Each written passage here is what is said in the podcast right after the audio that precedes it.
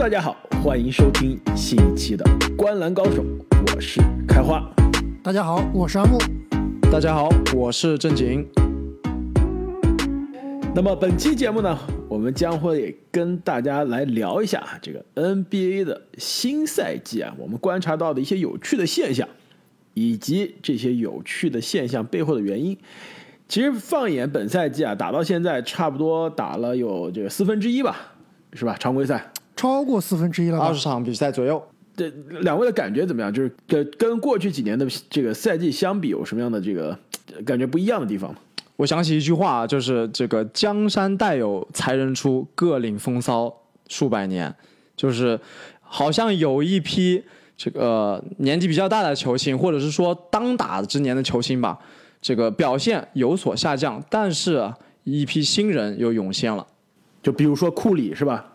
作为新人，作为一个小作为一个小学生，表现还是非常不错的。没错，呃，这开玩笑啊，但是我觉得的确啊，本赛季其实虽然打了四分之一啊，但是还是有很多新的让人眼前一亮的，或者是让人有一些惊喜的、惊讶的地方啊。所以本期节目呢，我们就开始一个新的系列，就希望有可能啊，就以后每个赛季我们都可以做一个，就叫做“十万个为什么或者说每个赛季可以做几个，是吧？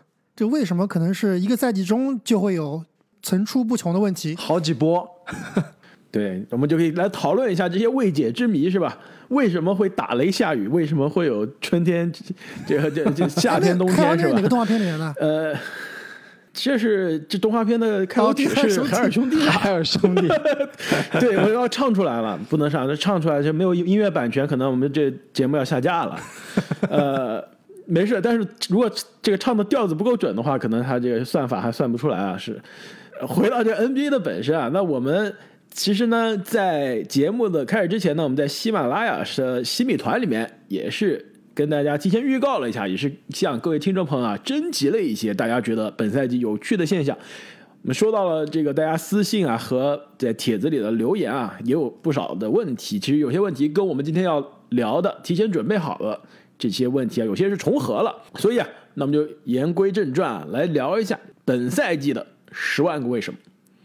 第一个为什么？其实，在赛季啊开始一两周的时候，我就看到啊有听众朋友在我们的节目下面留言了，就是说本赛季的这个比赛感觉得分好像是变少了，是吧？感觉得分也变得更加难了，跟过去几年这种进攻大爆炸的大爆发的赛季相比啊，今年很明显低比分的比赛变多了，什么七十几比八十几啊，这个九十比几比九十几这样的比赛，感觉十多年没见到了。今年的常规赛好多次，这是为什么？有没有数据统计啊？就是具体比上赛季、比前一个赛前几个赛季少了多少分？上个赛季啊，NBA 所有的球队场均的常规赛的得分呢是平均值是一百一十二点一分。这个本赛季的联盟的平均值啊，从一百一十二点一分下降到了一百零七点一分，就足足有五分的下降啊，这是非常可观的。因为过去几年基本上 NBA 是看惯了是一百一十分平均分以上的，本赛季下降到一百一十分以下，而且上赛季最低的场均得分的球队是呃克利夫兰骑士，一百零三点八分。本赛季可是有两支球队啊，场均得分不过百，这感觉是回到了这个九十年代，这二十一世纪初的 NBA 了。这个雷霆和活塞都是场均得分不过百，联盟今年领跑的场均得分是这个进攻非常火热的这个金州勇士啊，也只有一百一十一呃一百一十四点五分。上赛季的密尔沃基雄鹿啊，作为联盟的领跑，有场均一百二十分的得分，所以整体联盟的得分是有非常大的下降。其实我今天看了一下开花你列出来这几个为什么的这个问题啊，我觉得有好几个问题的最终原因，或者说非常大的一个原因，都是由于一件事造成的，就是今年的这个裁判的吹罚尺度啊，跟去年相比，哪怕是跟前几年相比啊，都有了明显的变化。所以我觉得这是这是最大的一个原因。为什么说比赛的得分变少了？其实你看一下，相比于这个几个赛季啊，不光是得分变少了，投篮命中率比之前也有所下降，罚球数比之前有所下降，三分球命中率也跟之前有所下降。其实我觉得这个裁判，对于比赛把控的尺度，对于一些体毛犯规的吹罚，跟往常跟前几年比啊是有所不一样的。没错啊，这个我们在赛季之前分析的时候，我记得讲到老鹰的那期，我们也专门提过，就是 NBA 这个犯规造犯规白皮书里面啊，就重点列出了几个球员。那当时我们也预计啊，新赛季的吹罚会有所改变，但是开真正开始之后啊，我们会发现这个尺度其实应该是比我想象，至少是比我想象的要更严一些，就是说更加鼓励身体对抗，更加难去。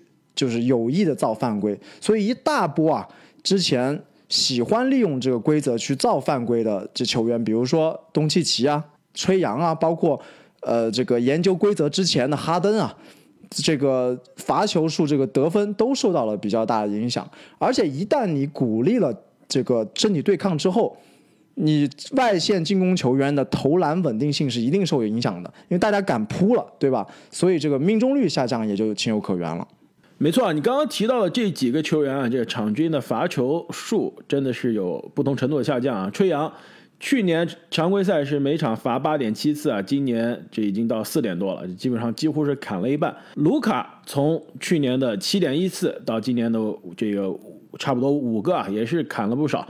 我看了一下，就去年罚球比较多的球星里面，本赛季啊这个罚球数保持稳定，或者说。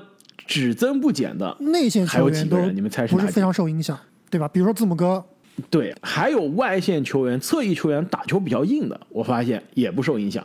巴特勒吗？比如说吉米巴特勒，他前段时间其实也是对联盟的这个规则好像说了，哎，感觉改规则对我没关系啊，是吧？我从来不这个假摔，所以他去年场均罚八次啊，今年场均八点八次，比去年还多。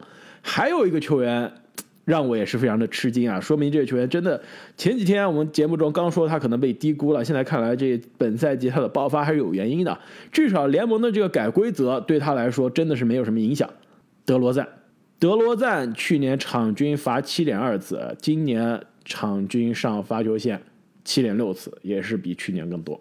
对德罗赞，其实他应该是一个小小的概率事件嘛，毕竟德罗赞今年打出了一个准 MVP 级别的一个水平，对吧？他应该是有点多多少有点吃饺子的，所以拿德罗赞来比啊，其实我觉得并不是非常合适。但是如果你看整体联盟啊，本赛季联盟的场均罚球数啊只有二十次，就每个球队每个球队每场平均罚二十次球。你找一下这个，我翻了一下，这个真的非常夸张。我翻了一下联盟的历史啊，好像二十次是联盟历史上最低。一直追溯到一九四几年，没错，从一九四六年开始就是最低。其实，呃，联盟的这个场均罚球数啊，从历史的这个趋势上来看，其实是在下降的。就是在今年改规则之前，已经是下降的。如果你看的是这个呃六十年代啊，这差不多场均罚球能到三十多次，因为那时候没有三分球，对吧？全都是内线互互搏，对，身体对抗也非常的多。到了差不多联盟的八十年代的时候，哎，稳定在了三十次到差不多二十大几次啊。过去几年基本上就是在二十二次到二十五次罚球之间。那今年是刚刚破二十，是一度其实在这二十次罚球以下。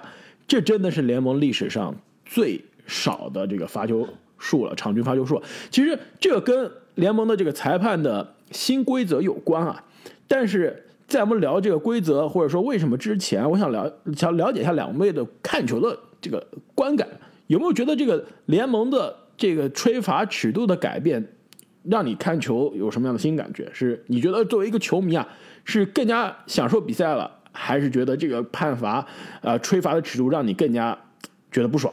我我觉得总体上啊。我是感觉更好看了，但是赛季初这个时间，我觉得还是有点短。有好几场比赛，我有什么感觉呢？就是说，裁判刚开始的时候，他是说：“哦，我要控制罚球数，我要不能老吹犯规。”所以好几个真的是犯规的，他没吹。到到了后面，他可能又想找回来，觉得这个身体对抗过于激烈了，可能对球员的健康啊、伤病啊会有影响，又吹了几个体毛犯规，就是他还在找这样的平衡，是给我这样的感觉。但总体来说，有了对抗，就是防守感更卖力之后啊，整个的比赛氛围变得更加激烈、更加紧张，也更加好看了。对，我觉得总体来说，还是确实今年的这个比赛啊，比往常是更紧凑了，打断的次数更少了。这点来说，我觉得联盟做的是比较好的。但是我也比较同意正经，因为我是篮网球迷啊，也是哈登球迷啊。就哈登在开赛初的一段时间里面啊，联盟绝对是针对他进行了一些吹罚，针对他对，很多绝对是的球他绝对是犯规，是实打实的犯规，都被裁判漏吹了，或者说有意的就不给不给你犯规。但是呢，你要说今年这比赛的观赏性是不是比往年更强啊？这点其实也不好说。就开赛一个多月以来啊，我觉得今年总体看来，这个比赛的精彩程度啊，有一点疲软。就是如果你想一想，哎，这个赛季一个打了一个一个多月了，你脑子里面有没有就是你看过的、印象非常深刻的、觉得非常精彩的比赛？好像也并不是非常多。我们后面肯定要聊到的某支球队啊，最近有很多精彩的比赛，比如昨天晚上的三加十大战是吧？还有前几天的垃圾话这个和这个 这个挑衅庆祝之战是吧？还有再前面几天呢，直接都全武行都上演了。我觉得还有一个原因就是这个赛季，呃，强强对话，要么就是还没有发生，要么就是发生的时候有一个状有一个队的状态不太好，就是单方面的吊打了，所以导致就是有些强强强对话的精彩程度啊没没到位，这也是一个原因。而且刚刚阿木提到这个哈登啊，我其实特别想提一下，因为这个说到罚球，他是一个绕不开的球员。其实看，你看哈登确实赛季初的时候真的是有一点被针对了，而且他也是还在习惯于过去的那种造犯规的方式，所以很多球啊，他去夹手臂啊这种球，其实我们还是能看到的。但是到了就是后面几场比赛，你可以很明显的感感觉到。裁判也在调整，哈登他自己也在调整，就是原来很久不见的哈登成名绝技欧洲步，其实你又可以看到了，包括哈登就真正的造犯规，就他伸出手让你打，你不打我就是上篮，但是你打就是一个真的犯规，这种也更多了。还有哈登的中投也出来了，所以他对于哈登这个球星本身来说啊，我不是他的球迷，但是原来他很多这种假手臂的球啊，我是很讨厌看的。但现在我觉得他的打球啊更聪明，也更好看了。没错，也正是因为这个原因啊，其实登哥在本赛季初啊，也是花了很长一段时间啊在适应。那我们的后台呢，也有球迷朋友啊问我们问题，就说为什么登哥的得分稳定性下降？其实首先这个问题，呃，就是说我们先问是不是啊？就是你们觉得登哥的得分稳定性下降了吗？绝对下降了呀，毫无疑问的下降了。我觉得他的得分爆发力下降了吧？他的得分手段比以前更少了，得分欲望比以前更低了，这是毫无疑问的。对，我觉得这个欲望是一个很重要的一个因素。他现在更多的时间，因为我我觉得他可能也某种程度上意识到，就是像原来在火箭那种打法，大包大揽，我每场砍个五十分，常规赛大杀四方，那到了季后赛不一定奏效。其实他现在更多的，我觉得是希望队友能参与进来，去串联这个球队。所以登哥这个赛季的助攻其实并不少的，而且有很多精彩的传球，但是得分的欲望。和得分的爆发力确实是有其实他。在赛季初啊，就前面前十场比赛看起来确实是非常非常的挣扎，就是明显能感觉他这个身体状态啊，根本就不是我们以前熟知的哈登。其实我觉得一点是跟他之前的受伤有关系，就是在季后赛把这个大腿拉伤了，那这个奥运会也没有打。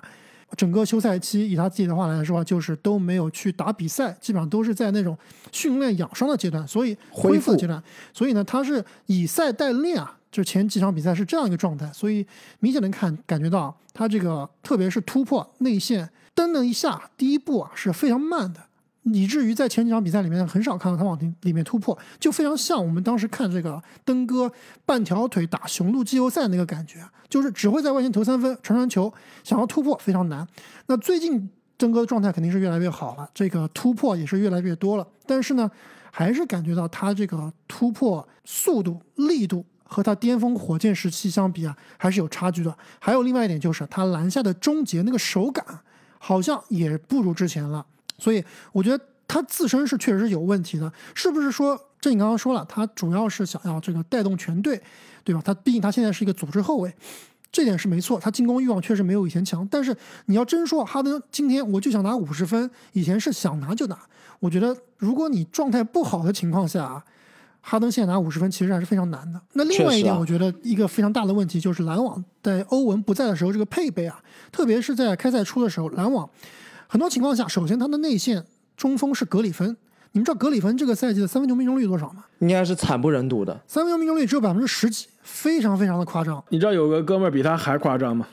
卡佩拉吗？你猜一下，现在联盟场均出手两次，至少两次的三分球的球员中，三分命中率排名倒数第一的人，我知道，我今天刚看到这条新闻，我都惊呆了。浓眉，没错，百分之十六点七三分球，吓不吓人？而且他不只是三分球、两分球、跳投、中投，所有的这些在一定出手基础上的排名里面，浓眉全部垫底，联盟倒数第一，对，非常夸张。，中距离百分之三十八点三，这个中距离水平可能跟我差不多了，比我应该比我还差一点。这个跳投就是所有的加在一起的跳投百分之三十三点一，就浓眉其实本赛季的这个这个投篮的手感应该是可以说达到职业生涯的最糟对，糕的水平。这其实我们一会儿肯定还要聊到湖人啊，就是关于篮网，其实我刚刚说就是篮网开赛期哈登的这个状态得分能力那么差，非常大的原因就是他们所的那时的排兵布阵出现了问题。首先刚刚说到格里芬，等于就是上了一个不会吃饼的、不会护框的卡佩拉，对吧？然后空间又非常的不稳定，空间也不行，就是空间非常非常差，而且这个哈登当时身边经常会配一些投射能力非常差的队队友。你确实是有米尔斯、有乔哈里斯这样一个这种控卫三分大神，但是除了这两名球员以外啊，包括除了杜兰特以外啊，其他球员他的三分能力是非常有限的，所以经常给哈登配备的一些球员呢，他是三分他是没有一些三分能力的，导致对手啊对哈登的防守是非常有针对性的收缩，对吧？让你传到外线去。所以回答这位这个球迷的问题就是，哈登是不是比以前更差了？进攻比以前更差了？我觉得从这两方面来看啊，是也不是。其实我倒是同意这位球迷的观点啊，就是哈登本赛季的就是进攻的稳定性，准确的说，其实他进攻的效率是变差了。就以前哈登是我们印象中的得分王啊，得分机器啊，是建立在非常高的得分的出手，对吧？但是也是有非常高的得分的效率啊。但是本赛季，其实我觉得联盟吹罚规则的改变，一方面是让他上罚球线，免费的得分的机会是变少了。但更重要的是，其实是影响了他的命中率。其实联盟，我觉得这个就是规则改变，一方面是减少了罚篮，但是更重要的是减少了，特别是篮下得分的命中率。就全联盟善于在篮下得分的这些球员啊，其实篮下终结的命中率都变低了。就比如说哈登吧，其实他职业生涯篮下零到三尺的这个投篮命中率是百分之六十四，就整个职业生涯，本赛季只有百分之五十八点一，是新秀赛季以来是最差。而且他这样也导致他在篮下的出手变少了。本赛季哈登只有百分之十六的出手是来自于零零到三尺的篮下，职业生涯最低最少，就是他之前其实是非常只是善于杀伤到魔球篮下嘛，，对？吧？要么是三分球，要么是篮下。没错，百分他职业生涯百分之四十六的出手来自于三分球，百分之二十七是来自于篮下，但本赛季呢只有百分之十六是在篮下。就是规则的改变，其实是一方面让他去抢罚篮的机会是变少了，另外一方面其实也是让他篮下的终结变得更加犹豫，而且是变得更加困难了。哎，所以按照你这个往下说，是不是规则的改变导致这个赛季很多中投大神的崛起啊？就包括我们刚刚说的德罗赞和巴特勒包括这个保罗、巴特勒、没错布克，是不是？没错，但是说到布克啊，其实我也去看了一下，其实布克本赛季中投是是厉害，但是他的篮下的效率也是变低了，他的篮下的命中率比去年少了百分之九，但还不是最夸张的，我找到了这个联盟这个场均得分。去年上二十分以上的篮下命中率终结，本赛季最糟糕的就是下降幅度最大的，你们猜是谁 SGA？SGA 其实只下降了百分之二，另外一个西部的小后卫，这你要不要猜一下？利拉德，哦，利拉德肯定是利拉德，百分之百利拉德。对，利拉德啊，这个的确是下降了非常多啊。去年篮下的这个零到三尺命中率是百分之六十三，作为一个后卫真的不错啊。本赛季只有百分之五十五了，但这还不是最夸张的，这下降百分之八还不是最夸张的，最夸张的是福克斯，篮下命中率比去年少了百分之十三。就其实很多我们以前认为非常善于这个突破防线、杀伤到篮下的球员，其实本赛季在新的防守规则下，其实得分变得非常的不适应。除了 MVP 莫兰特以外，他都是隔扣对手，不需要考虑那么多。虽然隔扣不成功，其实这也是导致了本赛季初啊，其实很多 球员的状态啊，尤其是球星球员的状态是让大家有一些失望的，是吧？就刚刚你们提到的利拉德啊，这哈登啊，也是被大家开会非常多啊，包括这个湖人的威斯布鲁克，你们觉得就是这还有还有塔图姆，我们都忘了其。实塔图姆，我觉得凯尔特人最近的状态稍微是有所复苏了，但塔图姆打的是真不行。对，但塔图姆一直很挣扎呀。哎，其实关于这个得分下降、命中率下降，我最近还听到一个说法，其实就是说跟联盟的这个比赛用球变化有关系。用了几十年的这个斯伯丁啊，现在换成了这个威尔逊，是吧？这个你们觉得比赛用球的变化会不会是这个原因之一啊？非常有原因。我我在平常打球的时候，就是我们换一个不好投的球，我就绝对影响我的手感。我觉得这个太重要了，尤其是对于投手来说。你看，对于像这个邓肯·罗宾逊啊、乔哈呀、这样的纯射手，我觉得影响是非常大的。他们需要一段时间去适应。对，可能是需要一段时间去适应啊。但是正经，你换的是烂球，他这换的是个好球，他是好球换好球，而且这个威尔逊其实是在斯伯丁之前就赞助了 NBA 很多年了，而且啊，很多球员啊，你知道吗？这个 NCAA 的赞助球是威尔逊，所以很多球员是大学里面是打着威尔逊的球打上来的。但但你要知道，对于一个射手来说，他的手感是很重要的。你们记不记得当时科比有个小故事，就是说他每天睡觉的时候都抱着一个球，就培养手感。据说这个威尔逊的那个球的凹槽啊，和斯伯丁是好不太一样比较深，是吧？对，就对于投手来说，那个 catch and shoot 那个感觉啊是非常重要的。就如果你突然换掉了，他需要投大量的球去找回那个感觉，我觉得这个肯定是有影响的。那你们觉得这些因为啊、裁判的判罚的标准改变，因为换球的改变导致的这些球星集体的打铁啊，集体的这个失准啊，你觉得大家可以反弹或者吗？能不能在本赛季的后半段就状态恢复？或者说哪些球员你觉得哎感觉是有戏啊？现在是相当于是有些失有些失常啊，后面是有机会反弹的。其实这是一个非常有趣的问题啊，呃，我甚至认为这些改变，就是谁能挺过这些改变，谁能适应这些改变，才说明他真正是跨时代的巨星。就是如果你被这些因为规则的一点点改变，就导致你不能得分了，就说明你就是在那个所谓的规则体系吃了规则的红利的球员。如果你改不回来的球员，倒是真的是要给这个职业生涯的这个成色啊，要要有放一点疑问的。就如果你能调整回来，甚至说像杜兰特这种，或者是库里这种完全不受影响的，那这真的是划时代的大神，那是真的，他们打球有自己独特的地方。没错，我也看到有听众朋友在这个留言中啊问我们，为什么本赛季上空篮不进变得多，是不是跟换球有关？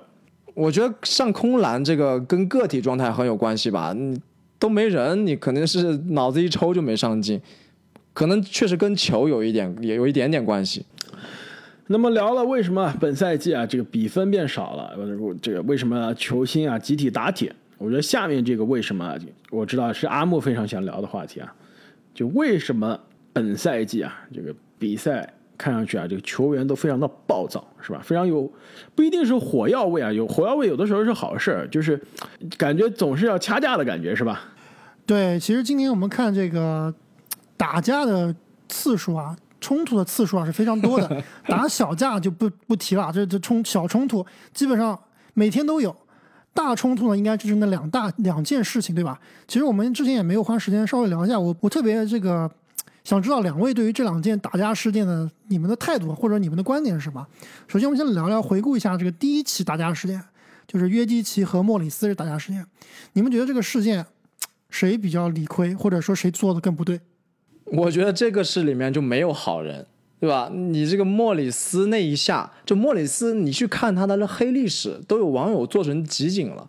他是真的是打球很脏的人，就是说难听点，他一个不小心，真的有可能导致别人的职业生涯报销的。没错啊，当年季后赛可是朝着卢卡的后脚跟直接踩上去了。直接踩，对，很恶劣的。这个是有有劣迹斑斑的这个前科的人，所以我对他啊并不同情。但是你这个约基奇这么大个，直接冲着人去，你这点是说什么都说不过去的，对吧？但是正经，我我特别了解你的打球风格啊。我觉得那个，如果你是约基奇的话，你不光会把人推倒，还会把人打飞。对，除除非是吉米巴特勒上来，估计你可能看看吉米巴特勒不敢打了。然后这 C 罗上来，你肯定直接把 C 罗也打地上。对，这对你们俩都很了解我，就是我我我也属于就是别人如果真的反复挑衅我，我肯定也忍不了那种。但是呢。如果那个人看起来太难打，那还是算了，对不对？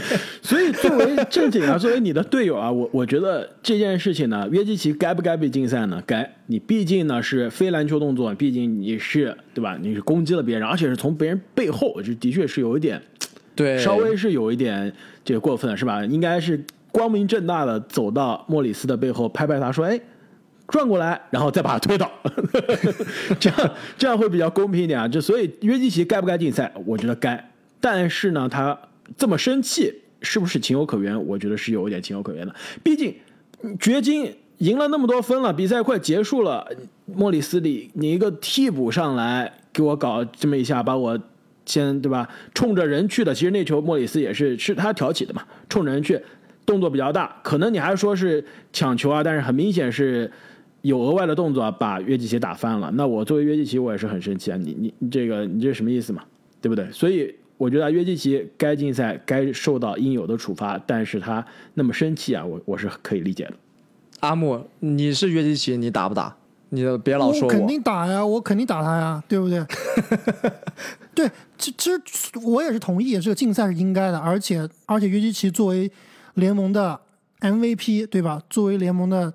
顶尖球员、脸面球员啊，确实应该更加严于律己，不应该跟正经或者我这样这种小市民同这个 相提并论，对吧？对吧？你到那个位置，你就应该更注重自己的言行。那另外一个球员，我们等会儿还聊到，对吧？对，让我有点想起那个世界杯那届决赛啊，就是法国打意大利，齐达内去顶那个马特拉齐那一下，其实也是，就是真的是被逼急了。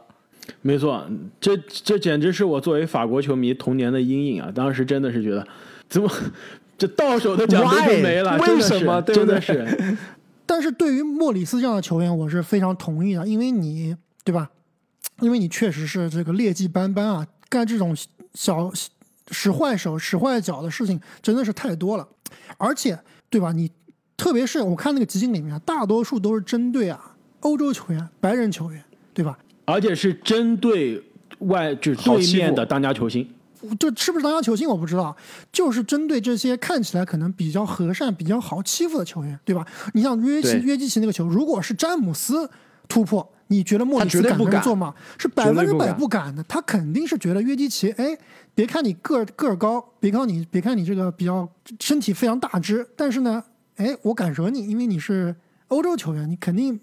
对吧？外外来户是吧？外来外马，对吧？你不你不敢跟我怎么样，所以我觉得这一点是莫里斯敢欺负约基奇的原因。而且我觉得约基奇这一点啊，做得好的，当然打人肯定是不对啊，但是从某种层面上来说啊，他为以后立了个杆子，是吧？没错，你这样做了以后，以后就很少有球员啊，特别是联盟那些小阴小坏的刺头球员敢来，哎，再敢来袭击你了，或者说再敢来暗算你了，对吧？他知道。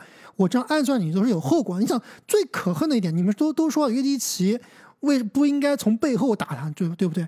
你想想莫里斯这样的球员，你都这么严重的犯规，用这个肘去顶人的肋骨，而且膝盖撞对方的膝盖，这种非常非常严重的犯规啊！你把人打干倒以后，哎，不光这个拍拍屁股就走了。你把你是你把你的背啊露给了约基奇的。如果你真的觉得我这个事情是想跟你干仗的，对吧？我把你干倒了，或者把你打打完以后，我肯定是站在原地准备迎接你的反击。他之所以这个背过去就走了，就是觉得约基奇好欺负，约基奇他不会反击的。所以这点也是对约基奇非常非常的不尊重。所以我这这个事情啊，从一个小市民的观点来看，我是站约基奇这边的。那说到这个。在暴力之下被欺负之后，立刻反击啊，让联盟以后没人敢欺负了。我觉得下面这哥们儿，对吧？不愧是我做他这牛肉粉丝，做了有一年了啊。这位年轻的二年级的球员可以说是让全联盟都看了了，这完全不好欺负啊！这完全是把 NBA 变成了 WWE 的赛场，是吧？而且最后冲刺那几下有点像呃这个打橄榄球了，是是不是？感觉对面防守球员这挂在他身上，他还继续往前冲，那就是活塞队的中锋伊塞亚斯图尔特。这前几天跟湖人的对决被詹姆斯打破脸之后啊，这完全是暴走模式了。而且逼出了最佳防守球员小乔丹。还有准备这个直接李小龙招式的摆好的威少，对吧？你不知道你们看那个 图截图，威少就打架的这个姿势都摆好姿了。势人家就起手式为什么叫忍者神龟是有原因的。那这件事情两位怎么看？你们觉得谁做的更过分一些呢？我觉得这件事情其实要比约基奇那件事情更难定论，就是这件事情更加就是灰色地带一点，没有那么非黑即白。首先啊，我我觉得可能有老詹的粉丝要喷我，但是我觉得老詹那一下呢，绝对是动作过大了，而且他可能不是有意打人，但是绝对是有意甩手。就是你你回想一下，就是我们经常打球的人都知道，就是如果你那场比赛首先打的不是很好，球队落后，再加上对面有个人老在跟你缠着，老在对给你上身体对抗，你一下火了，绝对是要给他干回去的，就是你去抬肘啊，去撞他一下啊，对不对？我这种事情我也干过，所以我觉得老詹那个就是在这种球队落后、自己心急的情况下，做出了一个不理智的动作。但是他是不是真的是想，就是我就想打你的脸呢？我觉得应该还没到那个份儿上，但是他绝对是大动作，他也不管伤没伤到人，有点急眼了，我觉得是这样啊。对我比较同意正经啊，我觉得詹姆斯这个球是不是故意的？肯定是故意的，肯定是想去对吧袭击一下斯图尔特。但是呢，就是至少至少我是对抗一下，跟你整一整，对吧？不是说我一定要打你脸我我把。手甩一下，让你推搡你一下，或者挣脱你一下，使一下劲，那肯定是肯定是要跟你，哎，想要呃，你说他是无意间一个对抗就把你甩到脸上了，这个我觉得是是有点牵强的。但是是不是一定他想去打斯图尔特的脸，打他的眼睛，打他的眉角？我觉得这个也不至于。以老詹这么多年在联盟里面的口碑的人品，我觉得老詹是不至于说去打人脸的。对，而而且最主要的，我觉得老詹就是你作为联盟的这个老大哥级别的人物，不止一次的事后就有道歉的行为，我觉得这一点就是从一个球员的角度来说，已经是做的足够了。而且啊，其实这段视频啊，还是要结合上下文来看。其实，在老詹的这个挥手之前呢，其实你看这个抢这个罚球的篮板的这个慢动作，看到其实斯图尔特的争抢的动作也比较大，他也是用肘在推老詹，但是他的这个争抢是篮球动作，就的确他的动作是本身就是比较大，而且这哥们儿对吧，全身都是腱子肉，要不然叫牛肉哥嘛。这个块头也大，的确是把老詹可能挤得有点急了，而且呢，那一场呢，老詹很明显非常的暴躁。这这复出没多久，球队的战绩不行，现在打可以说是对吧？这联盟最烂的年轻球队之一，活塞还落后，那老詹心里肯定是有点急啊，让被你这个初生牛犊的这个小伙子又挤得失位了，估计挥了手。这一下呢，我我倒不觉得还要一定要袭击苏特尔特啊，但我觉得正经你的描述还是挺，这个心理一个动作，我觉得还是挺对的，就是我就是把你怼回去嘛。但是那一手呢，正好就打到这个牛肉哥的脸上了。那虽然这个这个牛肉哥年轻力壮是吧，猛如牛，但是呢，这小鲜肉的脸还是非常的嫩，对吧？一碰。其实老，其实我现在是没有看懂啊，为什么？其实那个视频我看了一百遍了，为什么老詹的手打到他脸上，他脸上能破？这些据说是缝了六到七针啊。今天凯西这个呃教练刚刚可是老詹的手啊，大哥。对吧？这六到七针，因为我觉得如果肘子，对吧？肘子边上有壁上毕竟有骨头嘛，你骨头倒到骨头缝针我，我是我是能理解的啊。但是你手这样打一下，哇，这个六到七针，这这老詹真的是铁砂掌。你再怎么说眉角还是非常脆弱的，老詹那一下他是上劲儿了的，所以肯定这个眉角开了，这个就是嗯避免不了所以你。们觉得这个老詹的竞赛是不是应该的？非常合理，老詹竞赛非常合理，但是比较有争议性的就是这个牛肉哥斯图尔特的竞赛，而且他的竞赛的场数啊是比老詹要多一场的。你们觉得这个合理吗？我觉得不是非常合理。为什么？我倒是觉得挺合理。虽然我是牛肉粉丝啊，但是我觉得两场竞赛差不多啊。你你知道为什么吗？你别忘了，我们这个录音的时候，这个比赛开始的时候，十一月份，十一月份，在二零零四年的十一月份，在这个球场发生了什么？哎，不对，它不是同一个球场。哦，在这个城市发生了什么？但是那个事件不一样，那件那个事件的最最后造成了巨大的骚动，而且影响力巨大，主要是因为啊，是球员跟球迷杠上打上了，对吧？你你这个把一个商家把消费者给打了，这个事件就太严重了，对吧？你商家打商家，对吧？那没问题。说是这么说啊，但是其实所有的这个活塞的球迷，所包括联盟啊，肯定都是有这个这个创伤后应激障碍的这个 PTSD 啊，就是当天晚上看到牛肉哥最后那真的是感觉要吃了詹姆斯的那气势啊，那是有一点这这当年的这个不堪回首的回忆涌上心头啊，所以我觉得联盟还是会，尤其是在这个敏感的日子前后啊，我觉得是会去。对吧？杀鸡儆猴去惩罚这样的行动，我觉得牛哥，你被詹姆斯打破了脸，对吧？你去表示你的愤怒，甚至反击，呃，是可以理解啊。但是，一而再、再而三的想摆脱这个球迷，呃，想摆脱球队的工作人员，想摆脱队友去冲击这个湖人的这个板凳席啊，去直接面对詹姆斯啊，这个有点，我觉得有点过分了。而且最后他进了这个快进球员通道的时候。对吧？跟自己的身边的工作人员说：“哎，我没事，我没事，已经 OK 了，是吧？”然后又想逃跑，是吧？然后一个假动作甩开了工作人员，直接就从更衣室的这头的通道冲到湖人板凳那头的通道。这样的行为，我觉得是稍微有一些不够成熟，稍微有一些不够理智了。如果联盟对吧？如果我觉得斯图尔特在前两下跟詹姆詹姆斯保持呃这个这个表达愤怒之后就结束。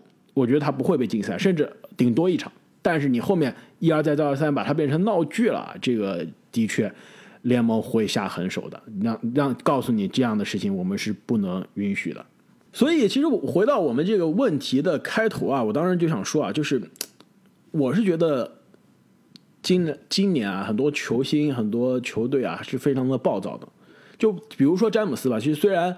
我是我们三个人中啊，进入到本赛季之前是最看好湖人队，最看好这个唯一的一个沾黑。我们三个人里面，对吧？我我都说湖人今年总冠军了，我还沾黑啊？我这唯一的沾吹了。但是呢，这段时间啊，看湖人的比赛，真的感觉詹姆斯有些暴躁。哎，你知道为什么吗？那我先细数一下他这个让我觉得暴躁的几个点，我们再回到这个为什么的这个讨论。跟牛肉哥的这一场就不说了。被禁赛了。禁赛之后，在这个媒体的交流中，这个说了这个粗话是吧？动了粗口，说自己被禁赛这件事情，差点被联盟罚了。后来打印第安纳步行者有庆祝动作，都挑衅动作，对，而且他这庆祝动作非常的不雅，是吧？这个我都不知道怎么用。而且他在赛后还发了这个 Instagram 还是推特的不雅的音不雅推特，对他把这这这个不雅照还配了图，还配了还配了这个字幕。对，更加不雅了。对，而且这个不雅的动作背后的这个画面和背后的原因，我都不想解释了，这避免我们节目下架。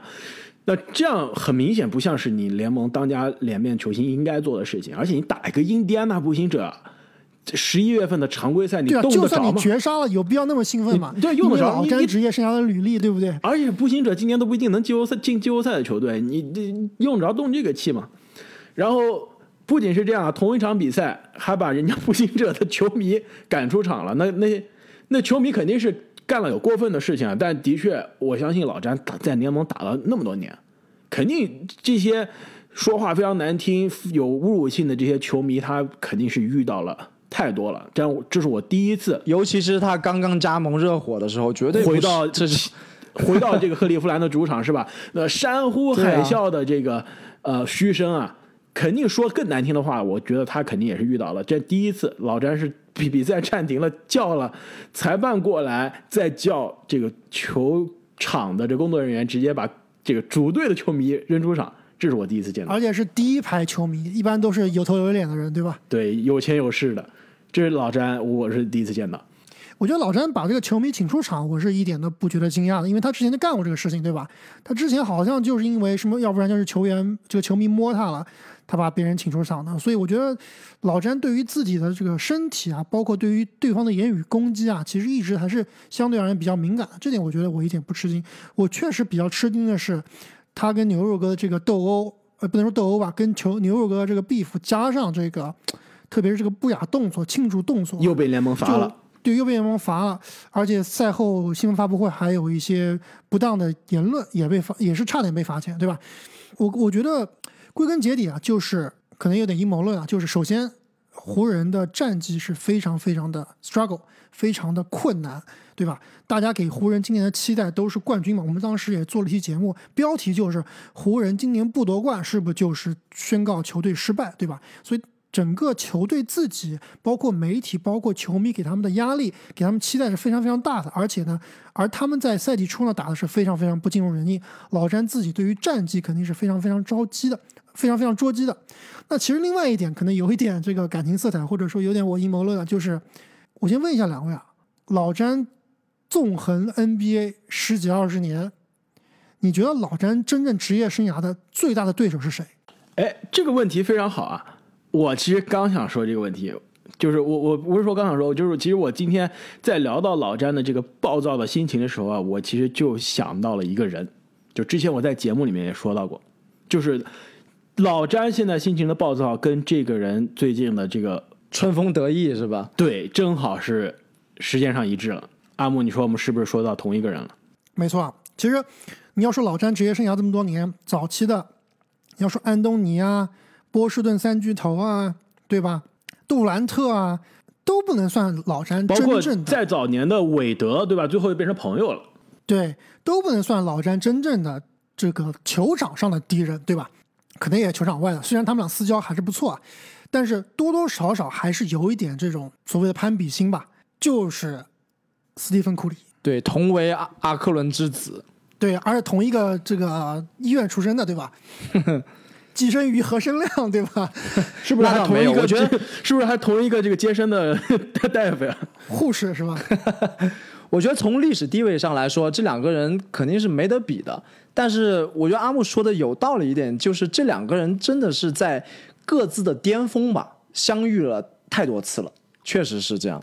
我们先不谈职业生涯啊，库里今年现在是 MVP 的最大。热门人选，而金州勇士的战绩也是一骑绝尘，基本上是这个无人能敌。之前我们做我们做节目说啊，说这个金州勇士在之前十一连十一胜一负十二胜呃一两负的时候的这个战绩是有点吃了赛季的红利啊。但是你看他最近的比赛，依然是场场吊打对方，而且很多都是比较强的对手。所以勇士现在这个强是真的强，而且看比赛啊也是真的好看。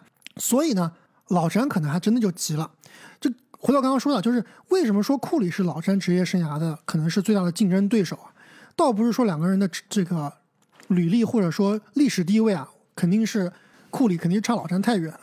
但是呢，真正我觉得老詹可能心里面有点不服气或者有点觉得不开心的，就是库里他的流量、他的影响力，在某些年份的时候啊，甚至是。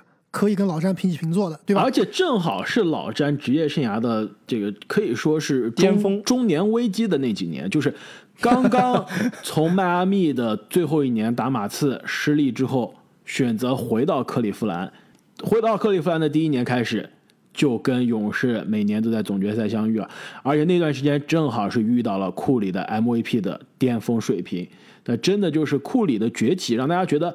那时候大家讨论是不是库里就是联盟最好的球员，而且那时候放到一四一五第一个 MVP 赛季还真不一定啊。到一五一六七十三胜的勇士，再加上库里这个全票 MVP 的赛季，那当时真的大家觉得这就是联盟最好的球员。其实当时的老詹心里面就已经，我我不是老詹我不知道，但是很明显他的肢体语言在一六年总决赛的相遇的这个表现，就是很明显是憋着一股气的。当时我我在节目里面说了，大家记得老詹是在总决赛第七场是盖了库里非常重要的一球，而不是盖伊戈达拉的一球，是在这更前面是盖了库里一球，然后对库里是嘴里不干不净的，是吧？其实那一系列赛，老詹跟库里有来有回好多次啊，两个人其实都是有点斗气的感觉。其实那一次的总决赛七场之后，詹姆斯为克利夫兰赢下了可以说是最重要、最含金量的 NBA 奖杯啊。那当时其实是提醒了大家，其实我才是这个联盟里面最好的球员。那没想到过了那么多年，这两个人是吧？这个讨论又一次回到了大家的日程上了。而且就回到这个赛季啊，詹姆斯如果真的想再去夺冠，现在看起来好像最大的敌人又是库里。没错啊，其实我觉得这都是人之常情嘛。就老詹这样想，或者这种想要急于证明自己，想让自己的球队能够快速摆脱泥沼，去跟勇士掰掰手腕，这都是人之常情，而且是一个竞争者、一个一个上进的球员该做的事情、该想的事情。你说这个事情如果发生在乔丹、发生在科比身上，我觉得他们也是会这么想，也是会去尽力想要争取的，对吧？想要想要去比别人更强的。而而且这些球员，我认为他们甚至啊。就是当他没有敌人的时候，他都会给自己假想一个敌人，去从从内心啊给自己激发更大的动力，去这个成长，去上进，对吧？而且再加上邻居家的孩子，对，而且再加上我们刚刚第一个问题讨论到的这个规则的改变啊，这些东西多多少少就是成为最后的导火索。就是说，可能刚刚阿木说的那些都是隐藏在背后的，有一些像心理暗示一样的，但是这些。大的动作，球场上的这些肢体的冲突，可能就是成为了最后压倒骆驼的最后一根稻草，导致这些球员可能生气爆发，最后导致冲突。但是呢，最对于球迷来说啊，对于我们这些球迷来说啊，对吧？你只要不要打得太过分，对吧？球场上多一点身体接触，其实是更有观赏性的，对吧？更。说白了，NBA 其实就是个秀嘛，对吧？让这个秀更加的丰富，不光是看精彩的篮球，还能看一些故事，还能看一些 beef，还能看一些对抗，对吧？这其实是对于球迷来说是一件好事情。包括如果你是老詹球迷啊，你是真正欣赏老詹打球的球迷，你看最近湖人的比赛，其实还是挺好看的。就老詹啊，很卖力的打，庆祝动作这不雅的就不说了，这个雅观的庆祝动作也很霸气，是吧？霸王步也走起来了。对，那个。霸王步已经好久没看到了，居然是在步行者的比赛里面。对，昨天打国王是吧？就进了二加一之后，也是跟对面的这个板凳席喷喷垃圾话是吧？这样的老詹真的很少见到了，很久没见到了。对，如果你是球湖人球迷，你可能会比较捉急；但是如果你真的是一个篮球球迷，对吧？我们是愿意看到老詹打的更有激情、更有血性，这让这个常规赛对吧？本来是划水詹，现在不用划水了。全力暴躁战了，而且刚刚阿木说这一点，我我突然就是想起来，就是说这个所谓的这种场外的这种事情啊，让一个让我们觉得有意思，让球迷铭记。就是如果我问你们，说到阿泰斯特，你最先想到什么？我想你们应该绝对不会想到总冠军吧？阿泰斯特两件事啊，一件事情奥本山啊，第二件事情打哈登啊。对，所以所以就是这个场外的这个。这种秀啊，其实真的也是球迷津津乐道的事情。只要不要太过分、太过火。像阿泰斯特，你刚刚讲阿泰斯特还是有点过火了。这种事情还是最好不要发生。对对对对对，这个是 bad example。我想到阿泰斯特，我想到的就是当年打太阳的西部决赛的绝杀，就科比的球没投进是吧？三不沾还是只擦了板，加内斯特捡到补篮，对吧？这个我觉得是他职业生涯最重要的一刻。那我不觉得，当时打。凯尔特人最后科比传给阿莱斯特进的那个三分，不是更加更加价值连城吗？所以其实阿莱斯特，大家说这跟着科比啊拿到了这个混到了总冠军啊，其实他在那一届的湖人的阵容中还是非常重要的，在这个一零年的时候。看来你们俩都是真球迷，只有我是个小市民，我只记得阿泰斯特打架了。那么聊完了这个特别暴躁的球员啊，下面这个为什么？我觉得其实作为真球迷的我是其实是更感兴趣的。为什么今年啊常规赛到现在了迟迟没有交易？你说让大家这个非常失望的强队有没有？有。这个让球队非常失望的球星的消失的球星有没有？那有没有这个总冠军这个非常想争总冠军啊需要这个拼图的球队有没有？有。就是今年其实按道理啊交易应该非常多，因为很多球队蠢蠢欲动，觉得哎今年是我争冠的很好的机会。我就要最后的这个拼图，也有这种争冠拼图的球队，呃，球员呢在烂队上其实是看着他就是应该是被交易，还有那种比如说欧文啊，比如像西蒙斯这样这球星是因为各种各样原因上不了场的。但是为什么今年的交易非常的少呢？还是太早了呀，现在才十一月，连十二月都不到呢，对不对？其实一般我觉得大交易啊，球队一般还是要最早要等到圣诞节之后、新年之后，稍微迟一点的那就是等到这个全明星前后的时间来做调整。所以我觉得今年的交易肯定会有的，大交易我觉得今年肯定会有，但是可能还是时候未到但。至少感觉动静就是基本上都是大家这个这没有正儿八经的动静嘛，对吧？我觉得是这样子的，就除了早之外啊，还是有一些其他的客观原因的。就比如说刚刚提到几个西蒙斯、欧文这两个人，他是虽然说想交易，但难啊，这两个人谁要啊？对不对？有这么这个可以说是恶劣的场外行为，你怎么交易啊？这两个人首先他们就不好交易，另外像湖人强队打得差。有有这个动力去重新交易，但是问题是他们在赛季前就把子弹打光了，已经 all in 威威斯布鲁克了，没有什么好的筹码再去交易了，这个就又又没了，对吧？那你像雄鹿那边，那雄鹿基本上它是一个冠军配置，呃，基本上它那边也是名牌在跟联盟打了，没有说没有说什么还有交易的这个筹码去去做一个赌博了，所以很多情况下是这个时机，包括很多球队的这个客观因素的制约，导致大交易迟迟没有发生。那你们觉得在今年的这个交易截止日之前啊，有什么样的交易你们觉得是有可能会发生的？我我先来说一个，我现在觉得啊，就刚刚说到这种拼图型的球员很有可能被交易的，就是马刺队的塞迪斯杨。我觉得很有可能啊，塞迪斯杨论名气不大，对吧？论实力其实也并不是特别这个这个，可能就基本上是一个拼图型的首发球员、轮换球员。但是我觉得塞迪斯杨的交易，无论是去哪支球队啊，是有机会改变今年的争冠的格局的。就任何一个争冠的球队，现在其实都应该想办法怎么样把赛迪斯杨搞到自己的球队上。就比如说赛迪斯杨去现在十四连胜、十五连胜的太阳，像不像？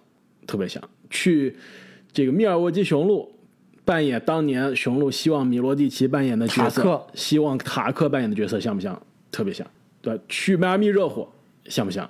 也是非常的像，就基本上一支去篮网也很像对，去篮网这重回故乡啊，重回曾经的球队啊，老东家也是非常的即插即用。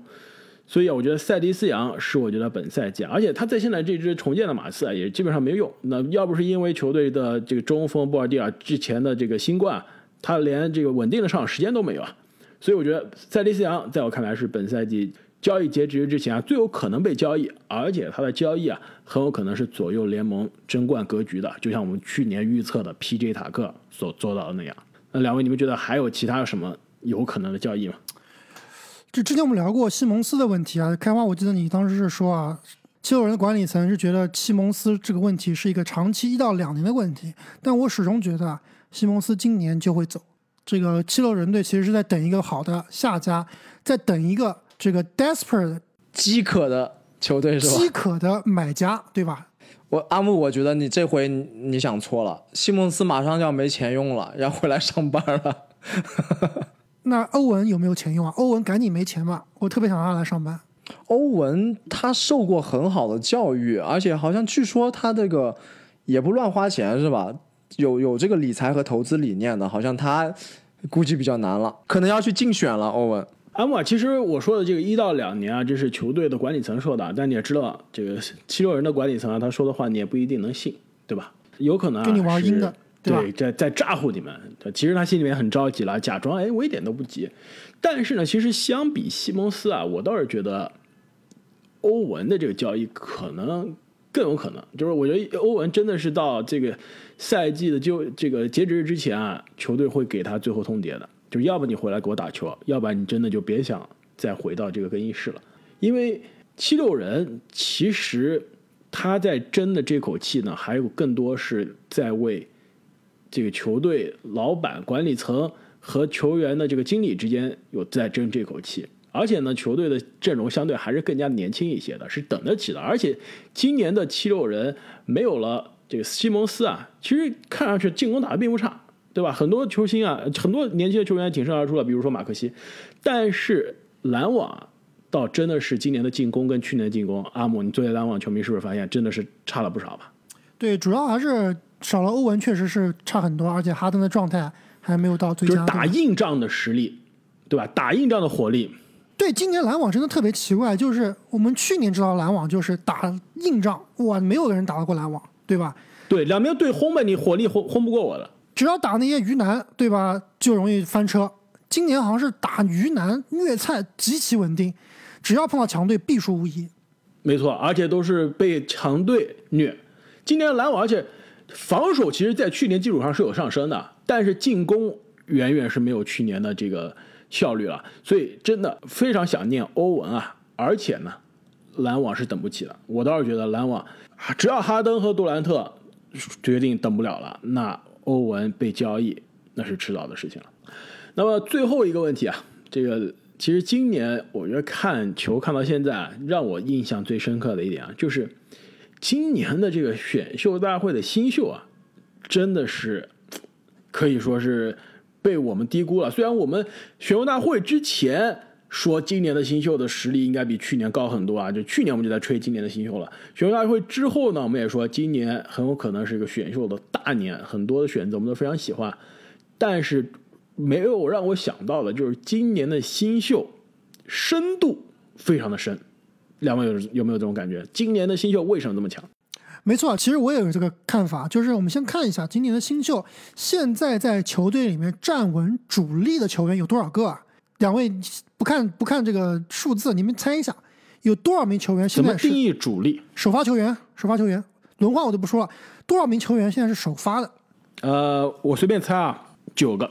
我我觉得也是差不多八到十个吧，八个。好，我们来看一下啊，康宁汉姆首发，杰伦格林首发，沃布利首发，巴恩斯首发，萨格斯首发，吉迪首发，库明加发展联盟，瓦格纳首发，杜艾特首发，好像基本上就这样了，是吧？九个是吧？差不多就是八九个的样子，这已经是非常夸张了，而且是第一个月啊！你想想，很多球员基本上，特别是年轻球员，包括我们上赛季啊。连华子，连这个鲍尔球替都是从替补打起的，基本上是打到中半段以后才会提升为首发的。现在有这么多球员，就是开赛赛季初就打首发，而且能够稳定的发挥状态，呃，而且能够稳定的打出自己的水平，到现在都是稳定的首发，这是非常非常难得的。而且阿木你说的这个是稳定首发嘛？其实还有很多新秀是。有稳定了轮换的时间，稳定的轮换，比如说米切尔是不是？还有比如说神棍斯、灰熊的也是阿尤多苏莫，而且还有球员他是在这个球队主力轮休或者受伤的时候是首发的，就比如现在雷霆的这个新秀中锋罗宾逊厄尔也是开始有首发的机会了。其实今年的新秀啊，这个深度真的非常可怕，这个。这阿莫，你看了这数据啊，我就不让你猜了，正经猜一下，有多少个新秀场均得分上双？场均得分上双应该不多吧？五个？我感觉我刚才说的几个首发的都是场均上双的，好像没有一个都不上双啊？是吗？八个，这确实是有点吓人。而且这些球队也不全是那种就是完全摆烂的球队，对吧？也是有战绩不错的球队。确实啊，当时你们俩问我这个问题的时候，我第一反应是，哎，好像就顶尖战力来说，好像去年的华子跟这个鲍尔非常突出啊。这虽然说去年是小年，今年是大年，但是我转头一想一数，确实啊，今年这个新秀的从质量也好，从数量来看也好，真的都是非常强，无愧于选秀大年的称号。而且有几个球员，包括这个莫布利啊，包括这个。巴恩斯，包括巴恩斯啊，我觉得这都是有潜力成长为顶级巨星的球员，超巨潜力的。还没说这个状元和榜眼呢，对吧？这两个人绝对也是有潜力的。呃，榜眼现在我觉得有点有点不好说，看起来有一点。但状元受伤稳的，这榜眼没受伤之前也不太行。他们这个后场双枪真的是联盟这这这看最便秘的，对吧？KPJ 这个废了。就我我把赛前对他的预测只能全部推翻了，包括你知道什么吗？今天都出新闻了，说沃尔又想重新回来打球了，对，真的是看不下去这个搞心态了，是不是？杰伦格林的表现了。当然，关于新秀，其实我们也是刚刚开赛一个多月的，现在来评论呢，可能还是有点为时过早。刚刚提到这些首发球员是不是能够保持水平，对吧？我其实对于某几名球员还是有所怀疑的。当然，还有很多球员啊，很有可能会厚积薄发，在赛季本赛季的后期，甚至是下赛季，或者说三年以后啊，还是有机会能够更让大家能够熟知的。包括马刺队的那个最年轻的新秀布里普里莫。其实也是还还没有开始崭完全崭露头角，还没有完全发育完全，对吧？还有很多机会的。所以关于这个今年新秀的盘点，或者说这个新秀的节目啊，我们肯定还会在今年的或者明年的某些时候某一个时间啊，来专门做一期新秀观察。到时候我们就会聊的比较细一点了。那么，那么这一期呢，我们通过这个十万个为什么，给大家来聊了聊。开赛以来，我们觉得有一些出乎意料、让人惊奇的这个现象。那如果大家喜欢这个系列呢，也欢迎大家继续给我们留言，给我们提供更好的问题，我们就可以把这个系列继续做下去。那么本期的节目我们就聊到这里，我们下期再见，再见，再见。